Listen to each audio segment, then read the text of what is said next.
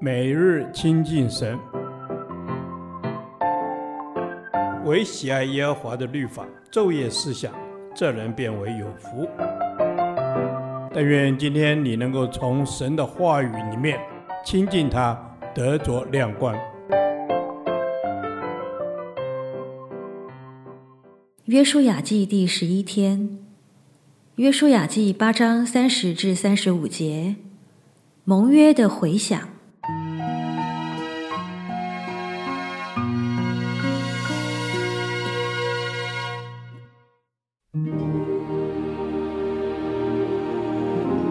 那时，约书亚在以巴路山上为耶和华以色列的神筑一座坛。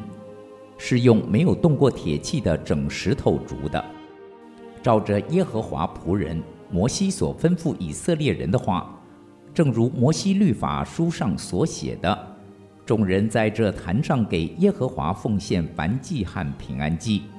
约书亚在那里，当着以色列人面前，将摩西所写的律法抄写在石头上。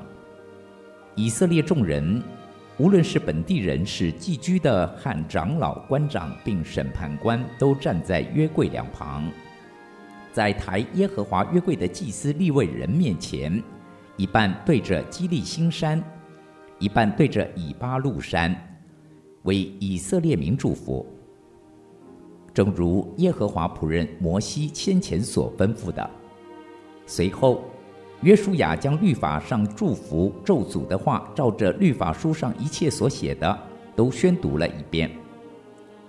摩西所吩咐的一切话，约书亚在以色列全会众和妇女、孩子，并他们中间寄居的外人面前，没有一句不宣读的。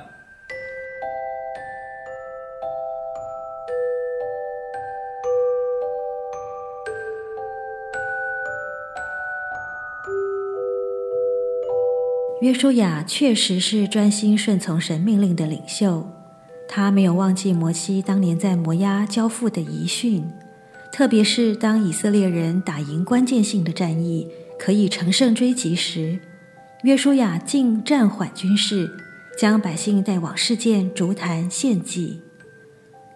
约书亚带领百姓重申与神的盟约，这个举动凸显了他对神的谦卑与敬畏。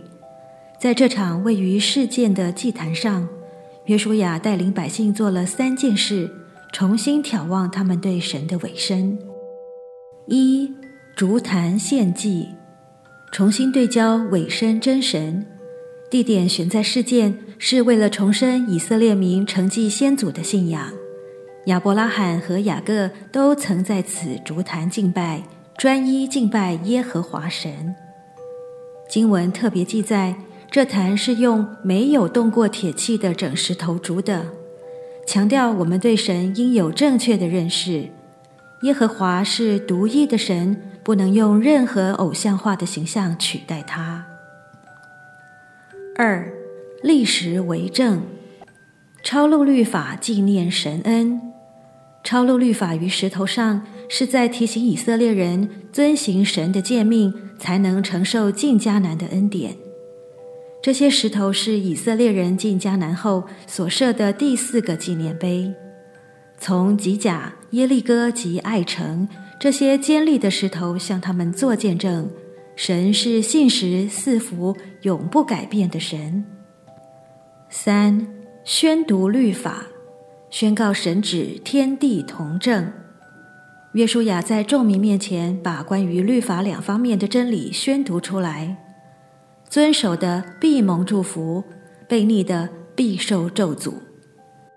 蒙福或咒诅，除了根据神的应许和信实，也在于人是否遵行神的命令。宣读律法的场景非常令人震撼。以色列中的一半支派站在基利心山，另一半站在以巴路山，两相对望，约柜置于两山之间。当约书亚大声宣告律法，不论是祝福或咒诅的话，众民都要回应阿门。律法与阿门声在两山之间回荡响应，仿佛天地同作见证，如雷贯耳地提醒以色列民，要委身于那位守约施慈爱的神。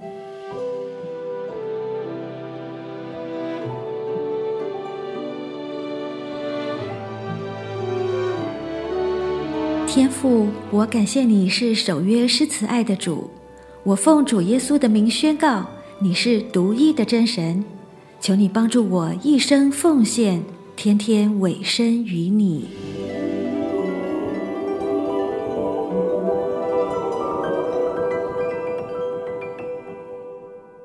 导读神的话，《生命记》二十六章十六到十七节。耶和华你的神今日吩咐你行这些律例典章，所以你要尽心尽性谨守遵行。你今日认耶和华为你的神，应许遵行他的道，谨守他的律例诫命典章，听从他的话。阿门。是的，主耶稣，主啊，你说最大的诫命就是要尽心尽性尽意爱主你的神。主啊，我们就是要爱主；主啊，我们就是要爱你；主啊，愿你给我们有一颗柔软的心；主啊，我们有一个智慧的眼，能够时时的来自省自己的行为；主啊，愿我们都是能够讨你喜悦的人。阿门。主啊，我们在忙碌的生活中，我们常常会忘了要寻求你的旨意。主耶稣，求你帮助我们，让我们有一颗信心，让我们能够随时有圣灵的提醒。主啊，我们要靠主来得胜。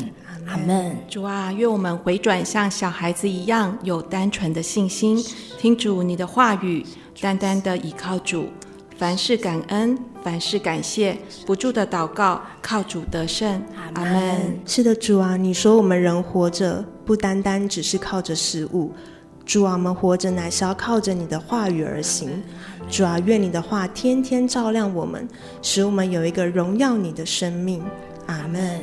主啊，愿我们天天都要来渴慕思想你的话语。主啊，我们天天都要来向你祷告，因为主你的话语就是我们每天的灵粮。主啊，你会翻转我们每一天的生命。我们感谢赞美你。阿门。主啊，你的话语就是我们生命中的力量，引领我们前行的方向。愿主你赐福给我们，保护我们。这是我们的祷告，是奉靠主耶稣基督的名求。阿门。耶和华，你的话安定在天，直到永远。愿神祝福我们。